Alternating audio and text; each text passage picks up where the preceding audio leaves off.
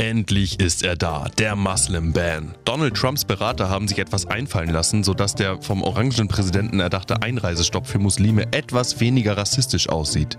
Man hat kurzerhand einfach weitere Länder auf die schwarze Liste gesetzt, die zwar nicht muslimisch, dafür aber hochgradig gefährlich sind, nämlich die Erzfeinde Nordkorea und Venezuela. Das Ganze heißt jetzt nicht mehr Muslim Ban, sondern sei als Schutz gegen Terrorgefahren zu verstehen, so Trump.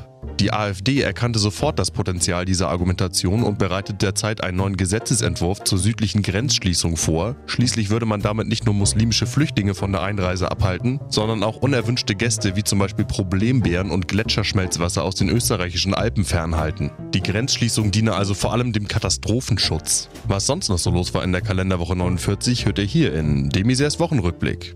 Montag.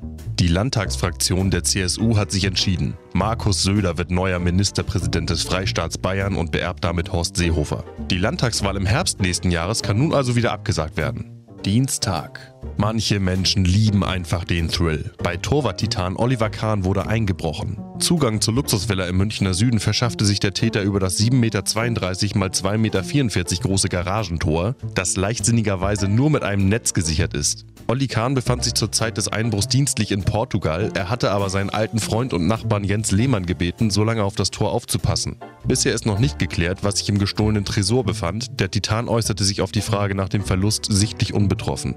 Ja, ist mir scheißegal. Mittwoch. In Mecklenburg-Vorpommern erlegte ein Wildschwein einen Jäger. Solche Vorfälle sind in der Vorweihnachtszeit nichts Ungewöhnliches, gelten Jäger doch als beliebtes Weihnachtsessen unter wohlhabenden Wildschweinrotten. Sozial schwächere Wildschweinfamilien freuen sich über Pfadfinderauflauf. Der Schinken von Joggern hingegen ist aufgrund des geringen intramuskulären Fettanteils sehr unbeliebt. Donnerstag.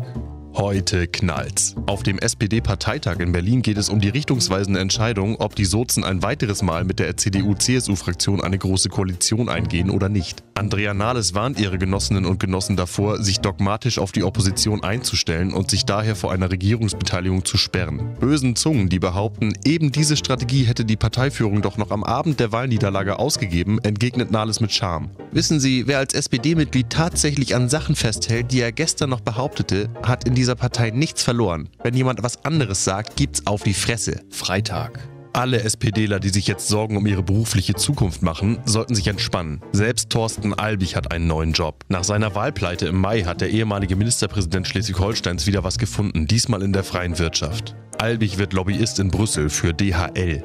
Sein Parteifreund Ralf Stegner bat ihn, dafür zu sorgen, Briefwahlumschläge aus CDU-Hochburgen unauffällig verschwinden zu lassen. Und das war's auch schon wieder für diese Woche. Bei mir gibt's an diesem Wochenende ein gutes Dutzend Weihnachtsfeiern.